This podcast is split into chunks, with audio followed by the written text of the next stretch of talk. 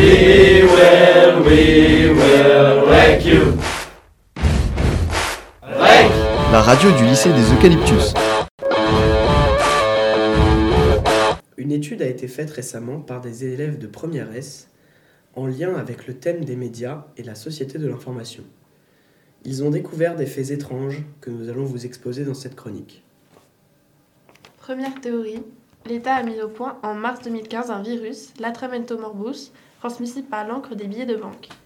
Ce virus entraîne des symptômes comme ceux de la grippe, ce qui pousse les gens à aller chez le médecin et à prendre des médicaments, ainsi qu'à se vacciner pour enrichir les laboratoires pharmaceutiques. À long terme, il s'attaque aux gamètes et rend stériles. Une technique simple et efficace de l'État. Vous n'êtes pas convaincu? Regardez les actuelles épidémies de grippe et les débats houleux sur les vaccins. Renseignez-vous. Pour la deuxième théorie, les premières S ont remarqué que Donald Trump et Kim Jong-un s'appréciaient. En réalité, plusieurs preuves nous, ont été montrées, des photos, des vidéos et des conversations. La raison serait pour eux d'augmenter leur popularité dans leurs pays respectifs. Troisième théorie.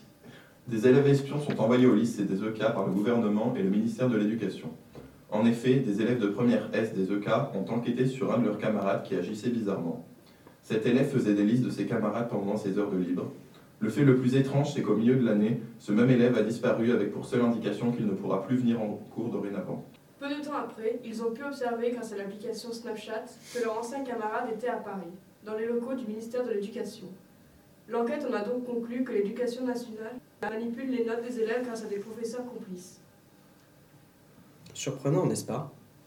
Tout cela paraît incroyable, et c'est heureusement faux. Mais vous avez quand même douté. Et c'est le principe d'une théorie du complot.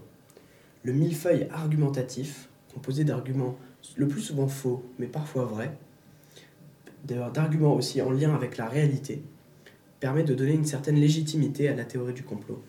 Et évidemment, le classique le système vous ment permet de justifier le fait que la théorie du complot ne soit pas reliée par les médias. La théorie du complot est aussi basée sur une crainte fondée, comme par exemple un complot néo-nazi ou une menace biologique.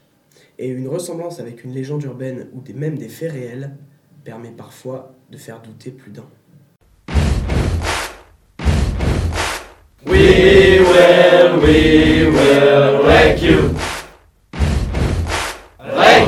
La radio du lycée des Eucalyptus.